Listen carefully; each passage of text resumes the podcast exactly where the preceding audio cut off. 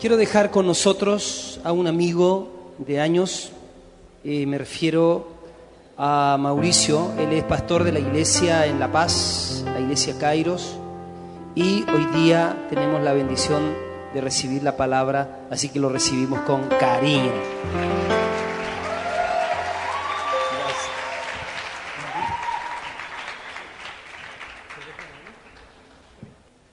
Muy bien.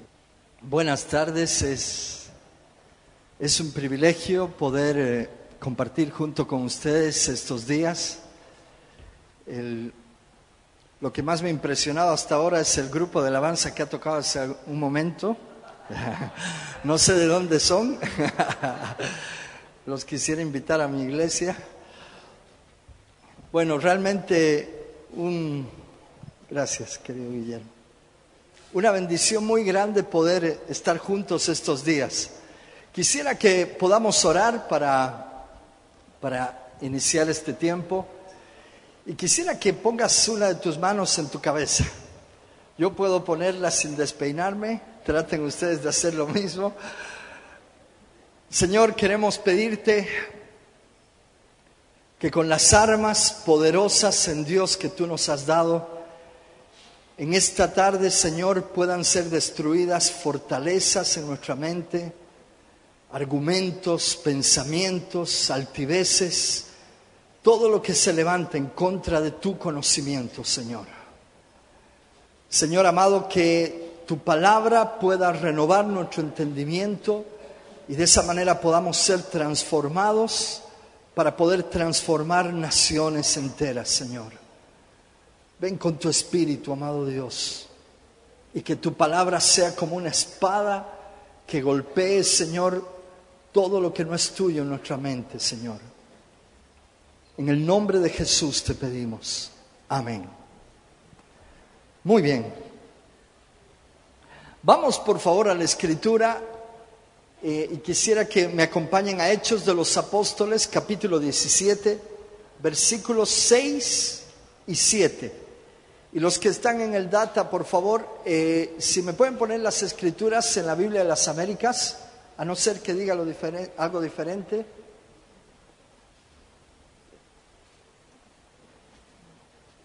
Muy bien. Hechos 17 del 6 al 7. Es uno de mis pasajes favoritos. Yo lo voy a leer en la Biblia de las Américas. Dice, al no encontrarlos, arrastraron a Jasón y algunos de los hermanos ante las autoridades de la ciudad, gritando, esos que han trastornado el- al mundo han venido acá también. Y Jasón los ha recibido y todos ellos actúan contra los decretos del César, diciendo que hay otro rey, Jesús. En la revisión 2000 de la Reina Valera, dice de la siguiente manera, dice, mas no hallándolos, trajeron a Jasón y algunos hermanos a los gobernantes de la ciudad dando voces, que estos son los que alborotan el mundo y han venido acá, a los cuales Jasón ha recibido y todos estos hacen contra los decretos de César, diciendo que hay otro rey, Jesús. Y voy a leer en una versión más, la Biblia de Jerusalén, la, la revisión nueva. Dice, al no encontrarlos, arrastraron a Jasón y algunos hermanos ante los magistrados de la ciudad, gritando, esos que han revolucionado el mundo se han presentado también aquí. Y Jasón les ha hospedado. Además, todos ellos van contra los decretos de César y afirman que hay otro rey, Jesús. Este es uno de mis pasajes favoritos porque muestra el impacto de la iglesia del primer siglo. El escritor de- del libro de Hechos, Lucas, nos relata que cuando ellos llegan a esta ciudad, como en muchas otras ciudades, se arma un alboroto, tratan de tomar preso al apóstol Pablo, van a buscarlo en la casa donde él estaba alojado, pero no lo encuentran y agarran a Jasón, que fue el hospedador de Pablo, y algunos hermanos y los llevan ante las autoridades con esta acusación. La acusación es, estos que han trastornado el mundo entero también han venido acá. Estos que están revolucionando el mundo, estos que están alborotando el mundo también han venido acá. Y todos estos van en contra de los decretos de César, diciendo que hay otro rey llamado Jesús. Ese era el testimonio de la iglesia primera. La iglesia primera desde sus inicios fue una iglesia revolucionaria, fue una iglesia que impactó la sociedad en la cual vivía. Simplemente para tener un poco más de claridad, la palabra trastornar es la palabra griega anastato, que significa perturbar, levantar sedición.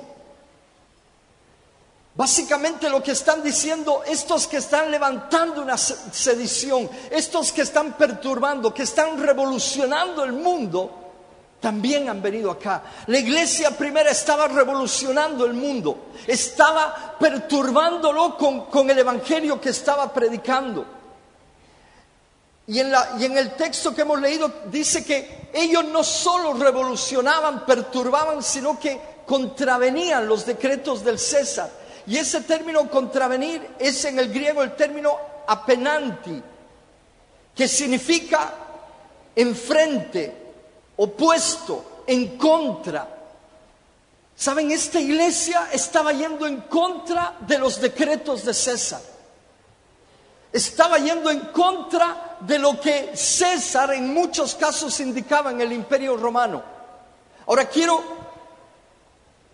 quiero que veamos algo muy interesante y de aquí quiero partir con lo que quiero compartirles. El problema en el primer siglo entre la iglesia cristiana y el imperio romano no fue un problema religioso, porque el imperio romano era politeísta, ellos creían en muchos dioses. Cuando Pablo está en Atenas y él, y él va ahí al Areópago, dice que habían, habían altares a diferentes dioses, a muchos dioses.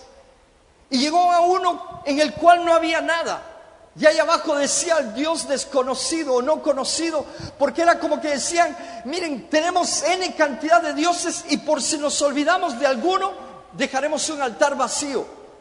Ellos tenían muchos dioses, entonces uno más no les hacía problema. Por eso el problema no era religioso, sino que el problema era político.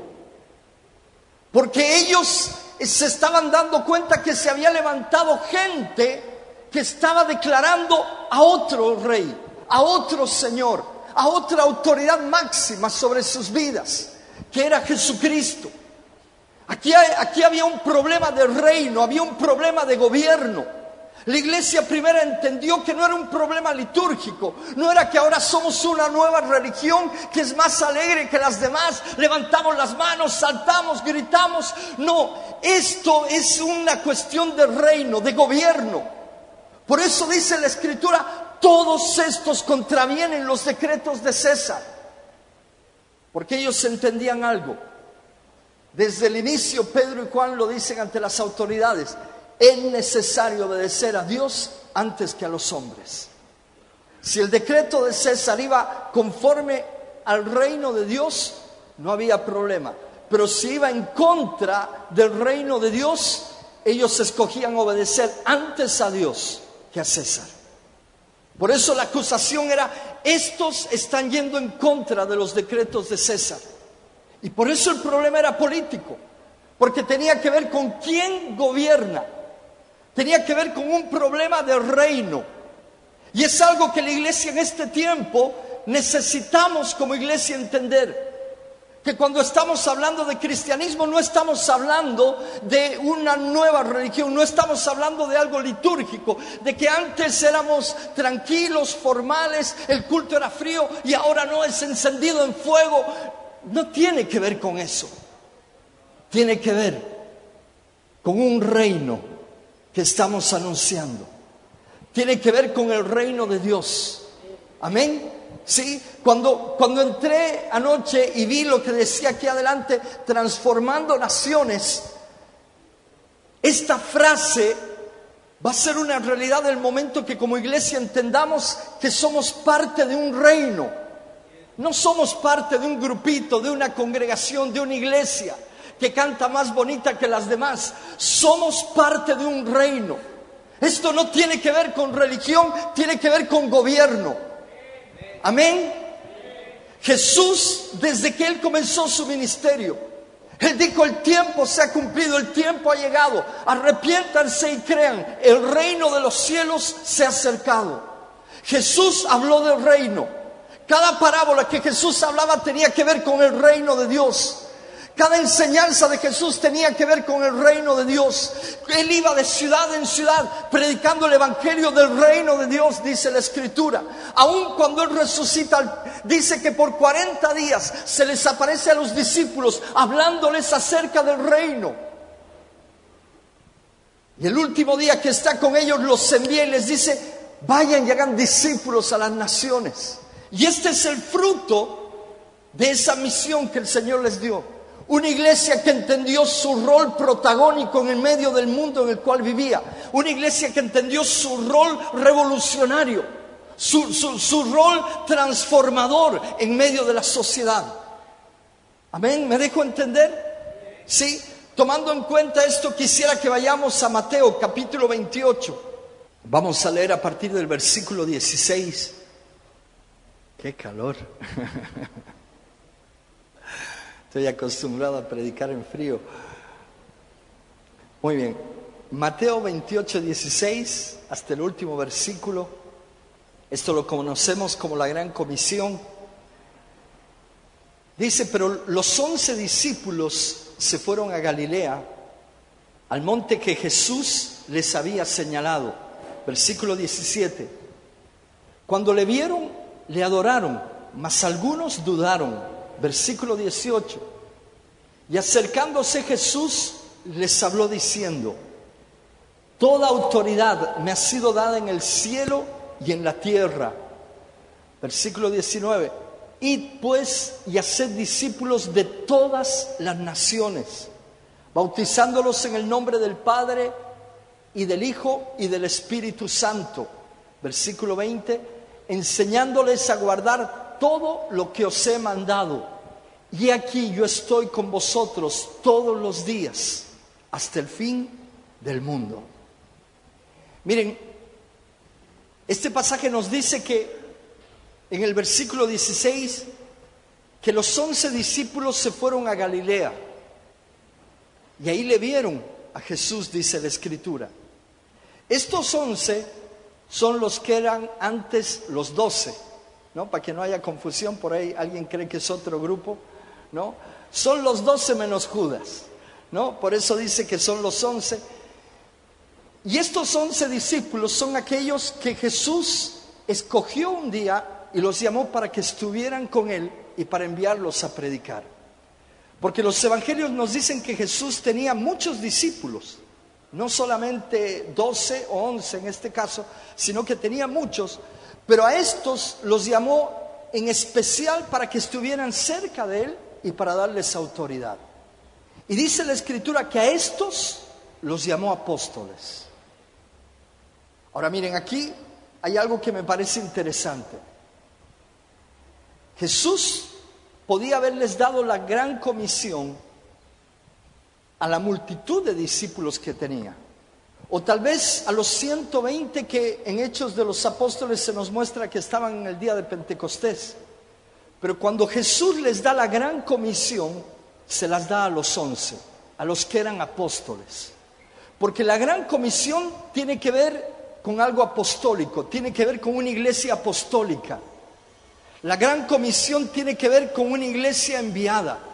Ahora, este término apóstol era un término que no era judeo-cristiano en todo caso, sino que era un término utilizado por los romanos. ¿Cómo utilizaban los romanos este término? Era utilizado específicamente por el César.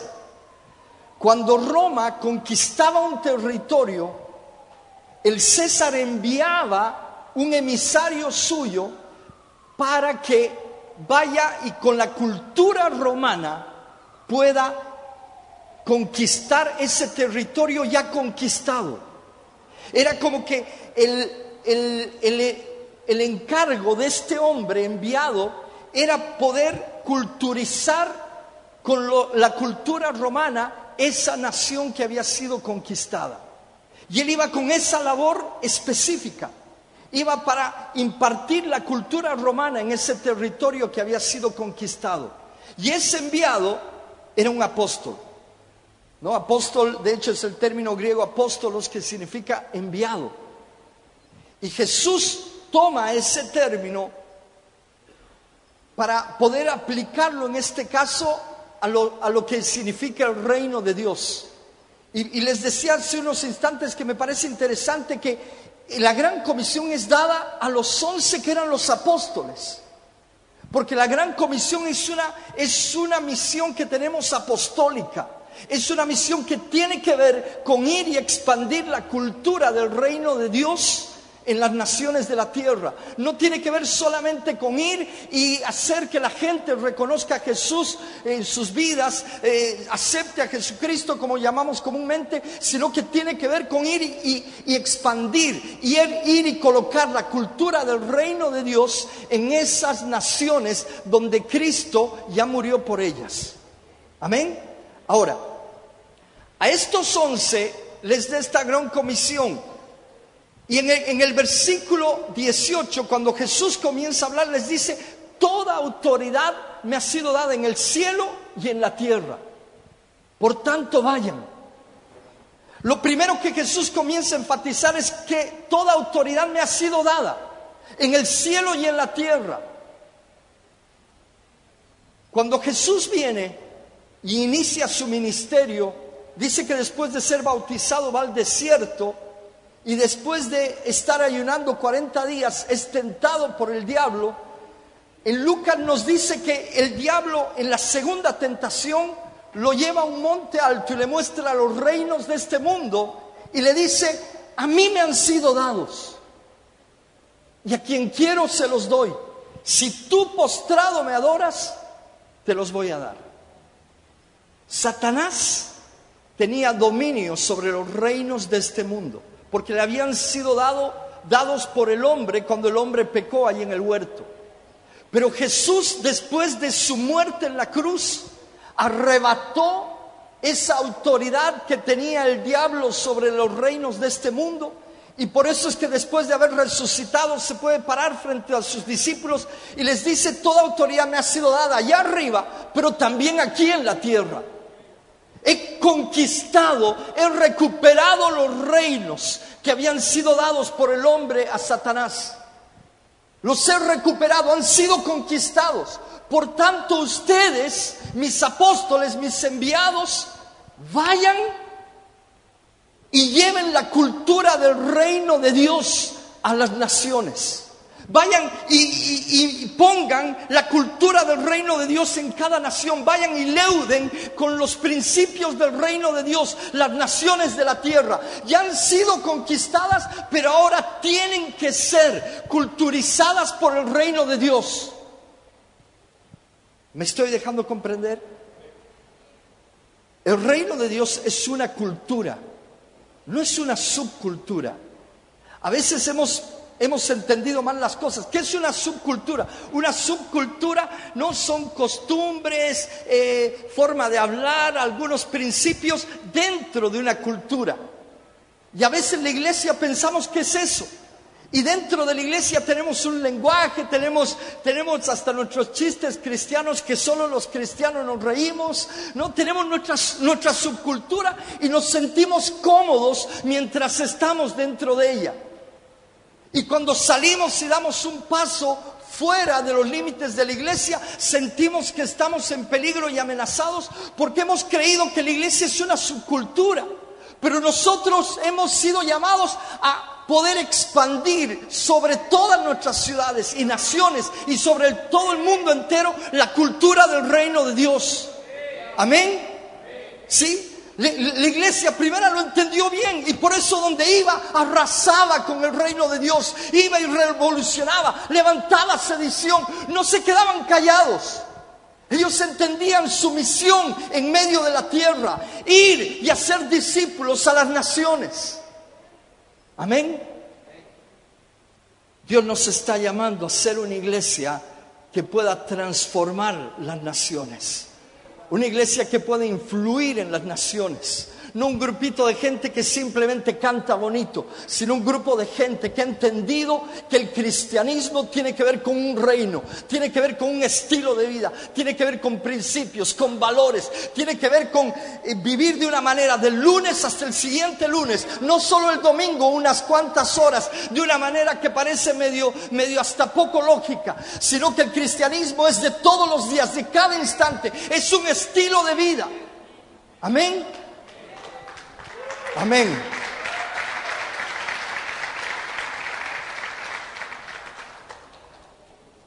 Por eso es que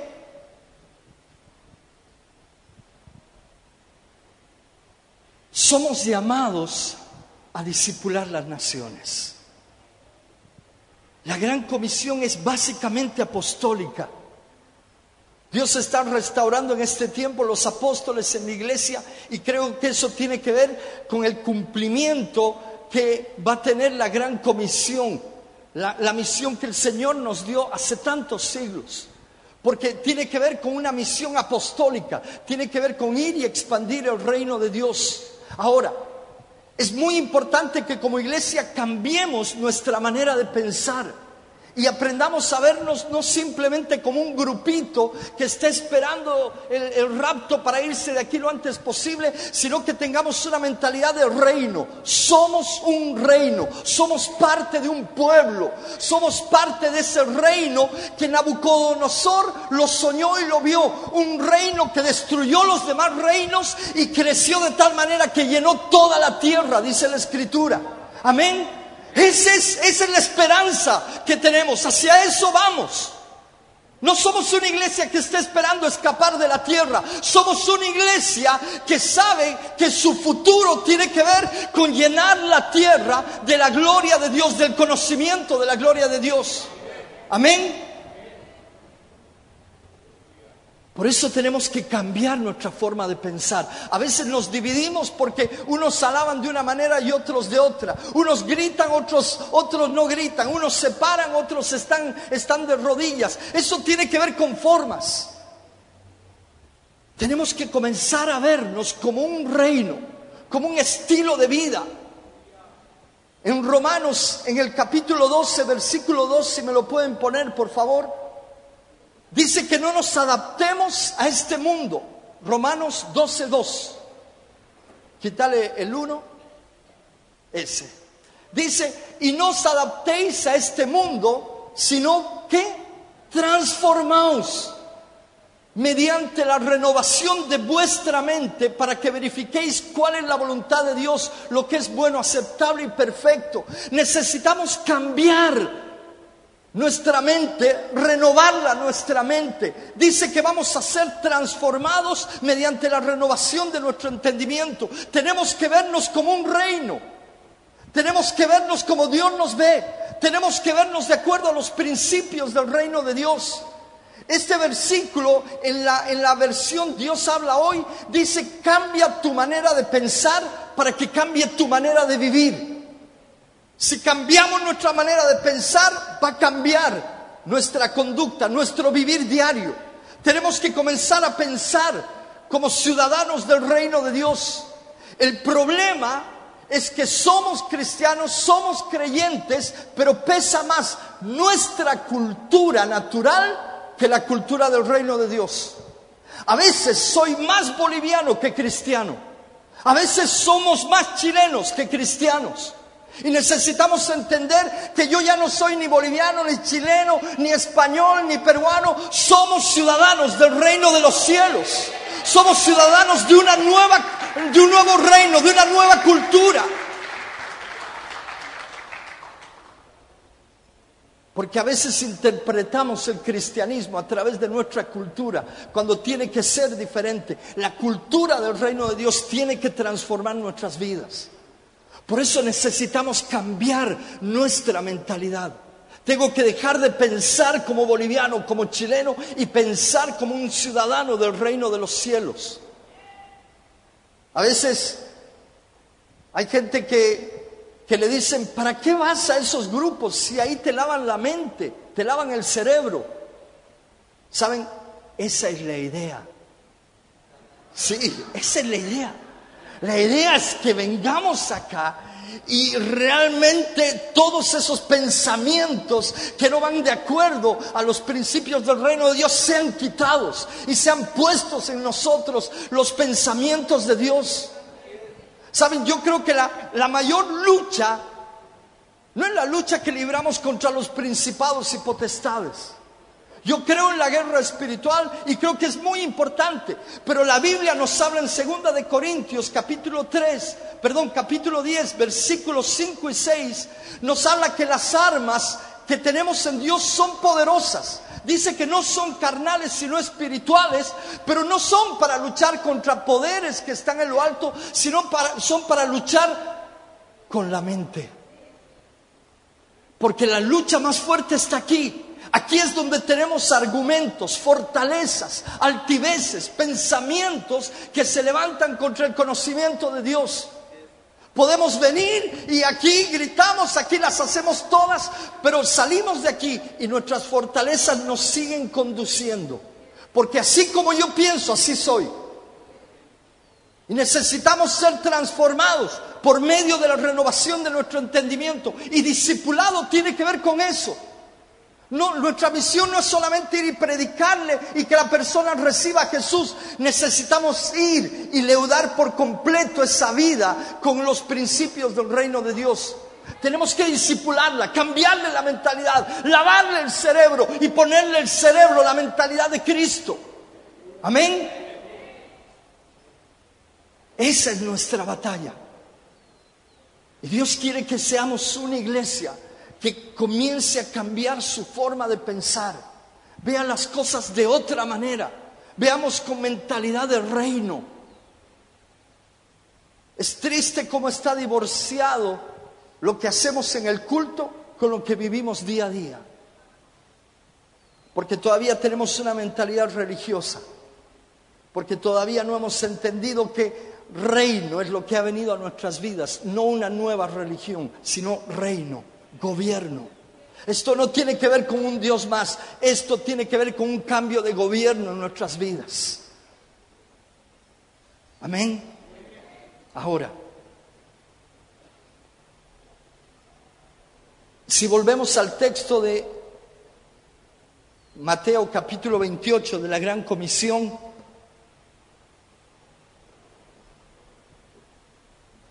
por favor, si vemos el versículo 19.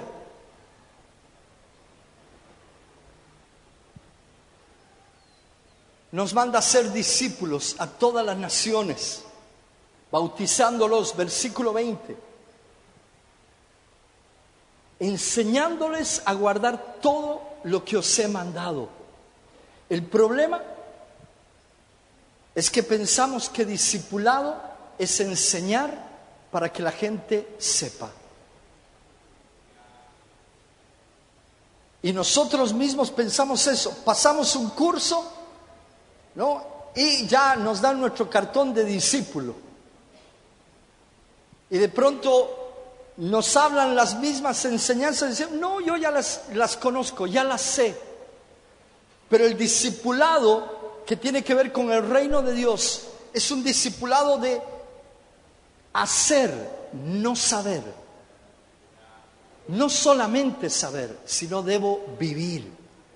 Dice, enseñándoles a que guarden, no a que sepan simplemente, sino enseñándoles a que guarden todas las cosas que yo les he mandado a ustedes.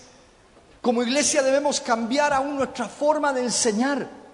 Porque nuestra forma de enseñar apunta a que la gente adquiera conocimiento simplemente.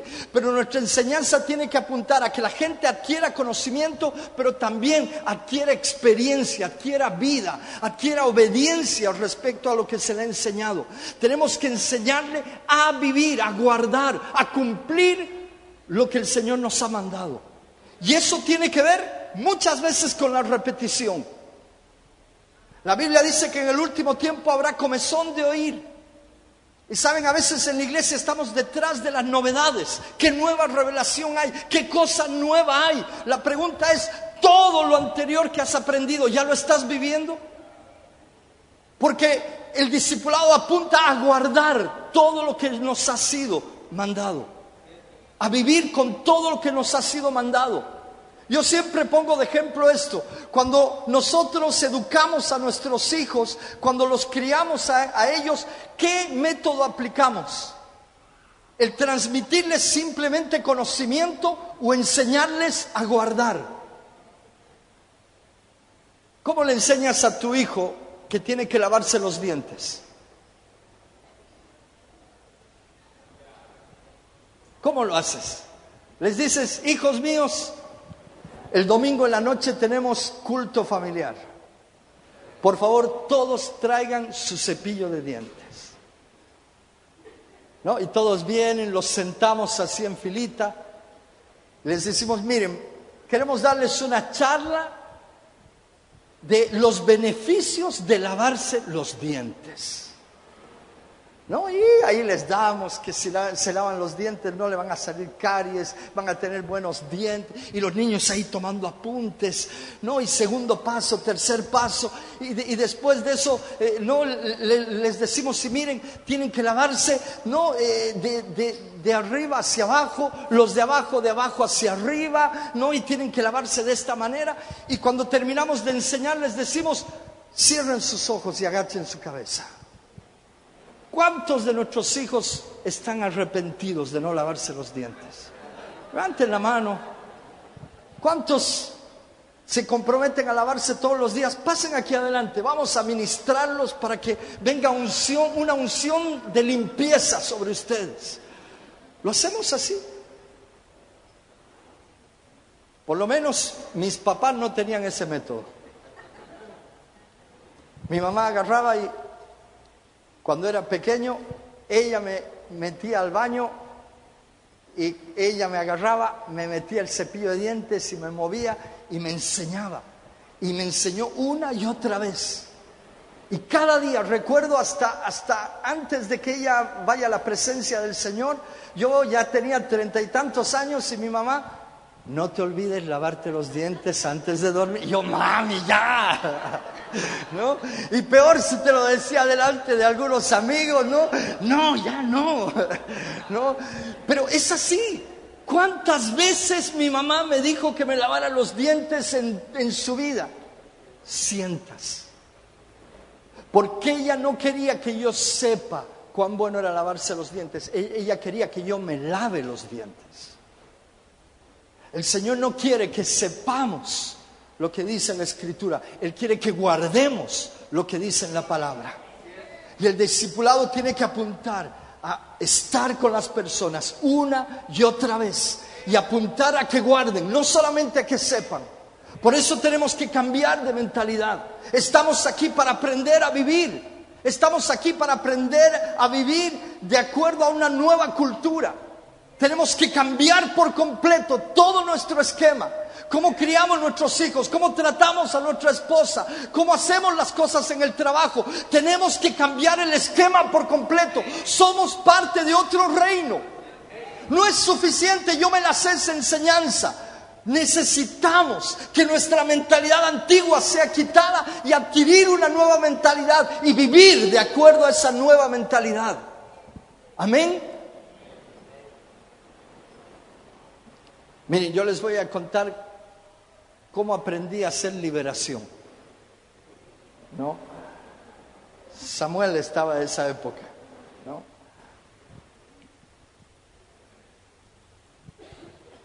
Yo conocí a unos, a unos pastores chilenos ahí en La Paz que hablaban del discipulado.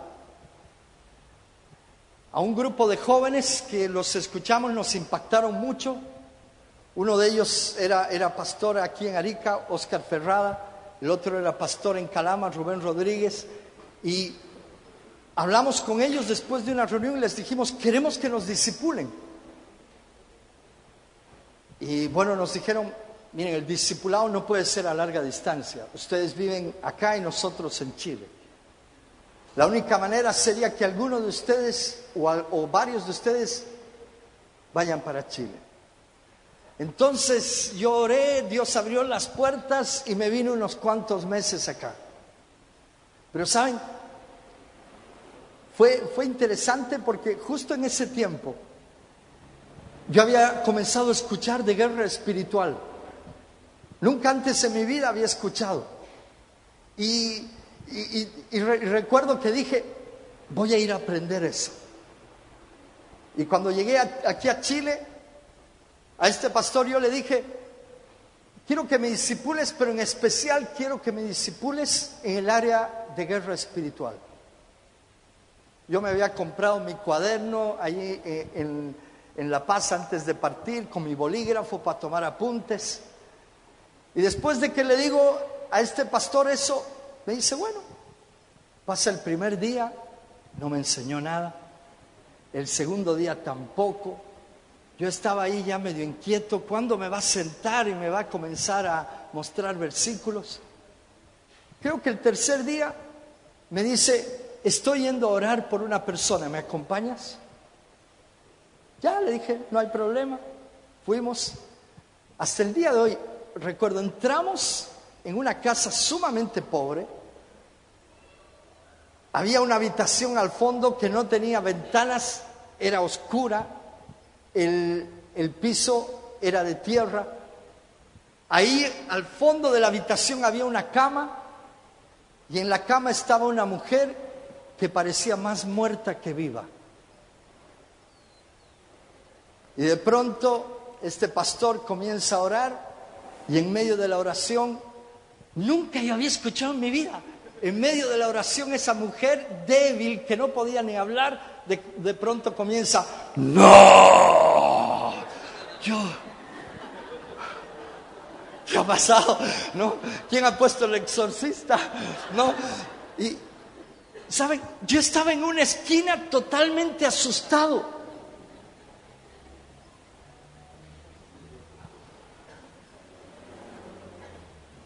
Yo rogaba que acabe ese momento. Acabó esa noche no pude dormir.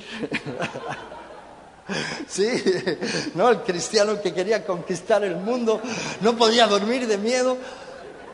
Al día siguiente, este pastor me dice, ¿me acompañas a orar por una persona? Yo, ya. Otra liberación, ¿no? La segunda noche yo estaba así temblando. Al tercer día, Viene una persona a su casa y a la oficina que tenía y me dice, voy a orar por él, ¿me ayudas a orar? Saben, no sé si era así en Calama todo el tiempo, Armandito, él sabe, ¿no? Pero saben, todas las veces que oramos por alguien se manifestaba un demonio. Y la tercera persona por la que oramos Comenzó a orar y cayó al suelo y vomitaba. Yo estaba detrás del escritorio ahí. Y de pronto este pastor agarra y me dice, Mauricio, me he cansado de reprender, ¿puedes hacerlo tú? Ya. ¿Y qué hice?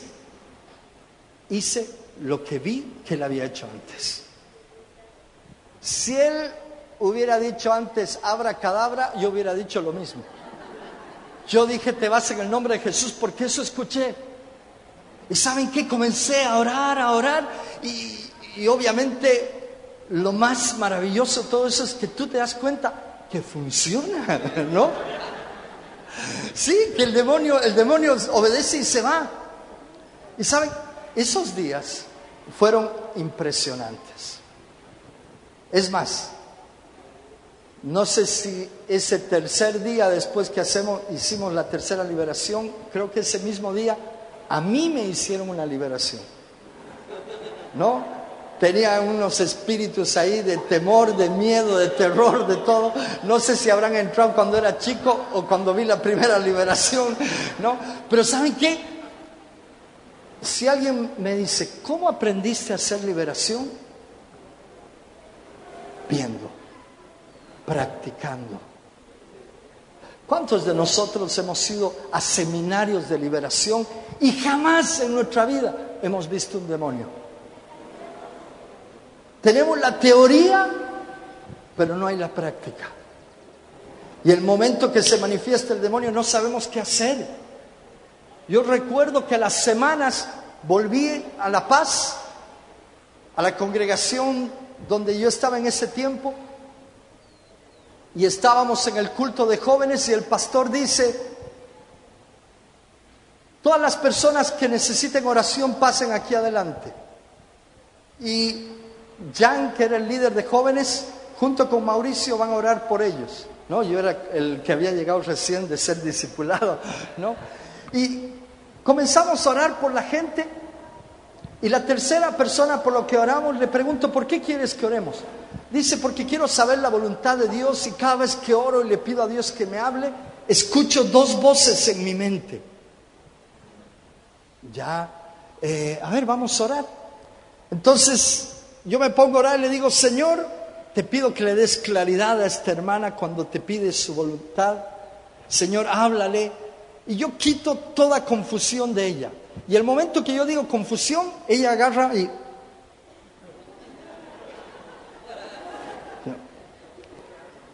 Volví a repetir, quito toda confusión de ella. Y ella...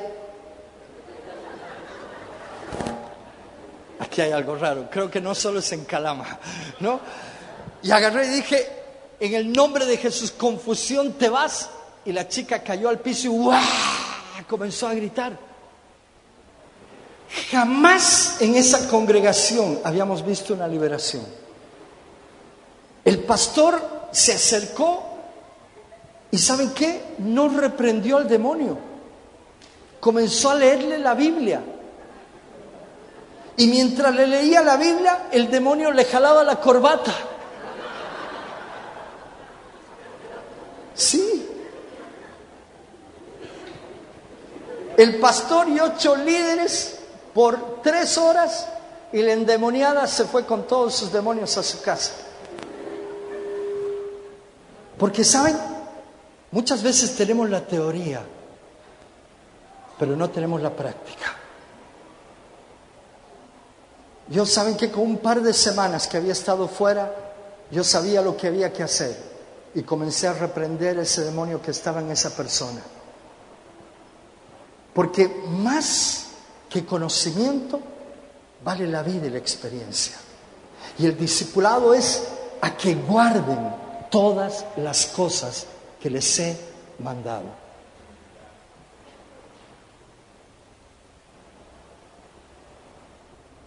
Saben, a veces congresos como este son maravillosos, pero a veces no hay el tiempo para poder sentarse y decir, ya, voy a guardar esto que me han enseñado. No sé, hoy día se dijeron cosas tan tremendas, por ejemplo, cuando David hablaba del amor, wow, solamente con lo que él compartió tenemos demasiado por hacer. Pero hay que cambiar de mentalidad. Esto no tiene que ver con cuán bonita estuvo la reunión, tiene que ver con cuánto de la cultura, de los principios, de los valores del reino de Dios se han impregnado en mi vida. Si se dan cuenta, hay naciones donde el cristianismo está creciendo mucho. Por ejemplo, Guatemala. Dicen que aproximadamente el 50% de la población es cristiana evangélica. Pero los índices de corrupción y de delincuencia son sumamente altos en esa nación. Es más, ya han habido presidentes cristianos en los últimos años y uno de ellos ha tenido que salir antes que acabe su mandato por problemas de corrupción. Porque estamos cambiando de catolicismo a ser evangélicos. Pero el Señor no habló ni de católicos ni de evangélicos, Él habló de un reino. Y el momento que podamos impactar las naciones va a ser el momento que entendamos que vivimos bajo un reino, el reino de Dios. Yo vibro con las naciones y con lo que Dios puede hacer en ellas. Y creo que Dios está levantando una generación que va a trastornar el mundo entero, una generación que va a impactar las naciones. Pero no lo vamos a hacer predicando un evangelio que apela a la necesidad de la gente. Lo vamos a hacer predicando el evangelio del reino de Dios, entendiendo que somos emisarios de un gobierno, de un nuevo orden sobre la tierra. Amén. Termino diciendo esto. Jesús dijo, toda autoridad me ha sido dada en el cielo y en la tierra. Por tanto, id y haced discípulos en las naciones, bautizándolos en nombre del Padre, del Hijo y del Espíritu Santo, enseñándoles a que guarden todas las cosas que yo les he mandado. Y he aquí, yo estoy con vosotros todos los días hasta el fin del mundo. No vamos a poder transformar las naciones, no vamos a poder disipularlas, si no entendemos la importancia de que la presencia de Dios esté con nosotros. Sin Él no se puede. Y si Dios me lo permite, en la próxima charla quiero hablar de este factor importante, que es yo estaré con ustedes todos los días. Porque saben, la escritura dice claramente, mirando a cara descubierta, como un espejo, la gloria del Señor, somos transformados. Lo que nos transforma es la presencia de Dios. Lo que cambia nuestras vidas es, el caminar con Él cada día.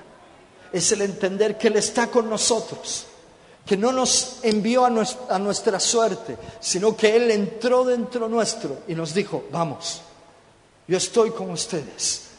Ustedes van a poder hacerlo porque mi presencia va dentro de ustedes. Amén. Pongámonos de pie, por favor.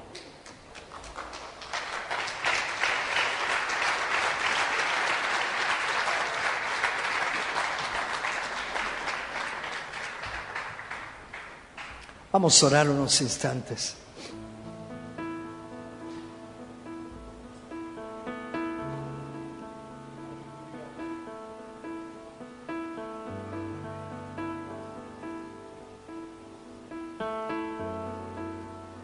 Gracias Señor, porque tú estás levantando una generación Una generación que no es religiosa. Una generación que está rompiendo con los esquemas de la religión y que entiende que es parte de un reino y que vive para una misión, para un propósito. Y es que las naciones te adoren. Que las naciones se rindan ante ti. Que las naciones sean discipuladas por tus principios, Dios.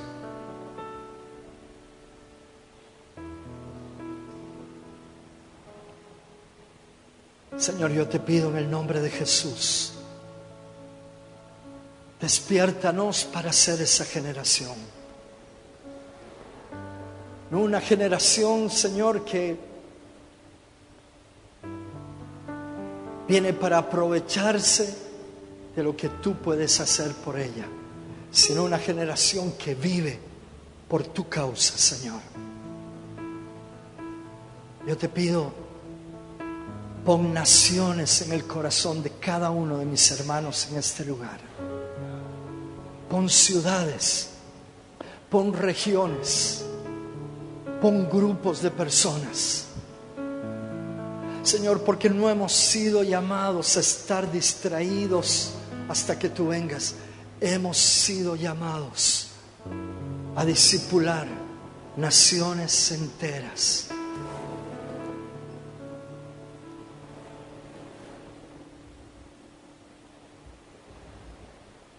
Oramos, Señor, como tú nos enseñaste. Venga tu reino. Venga tu reino. No queremos religión. Venga tu reino. No queremos formas. Venga tu reino, Señor. Y hágase tu voluntad aquí en la tierra, aquí en nuestras vidas, como se hace en los cielos, Dios. Danos una mentalidad del reino. Quita de nosotros la mentalidad de congregación, de grupito, de religión, de evangélicos. Danos una mentalidad del reino.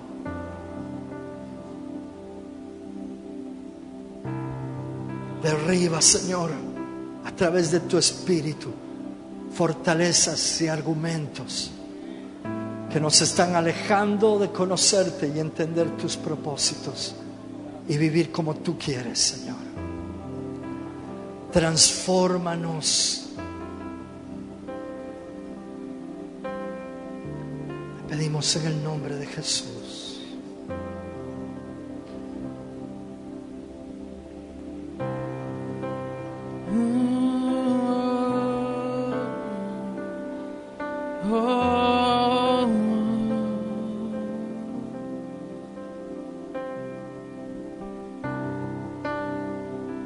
Transfórmanos, Señor.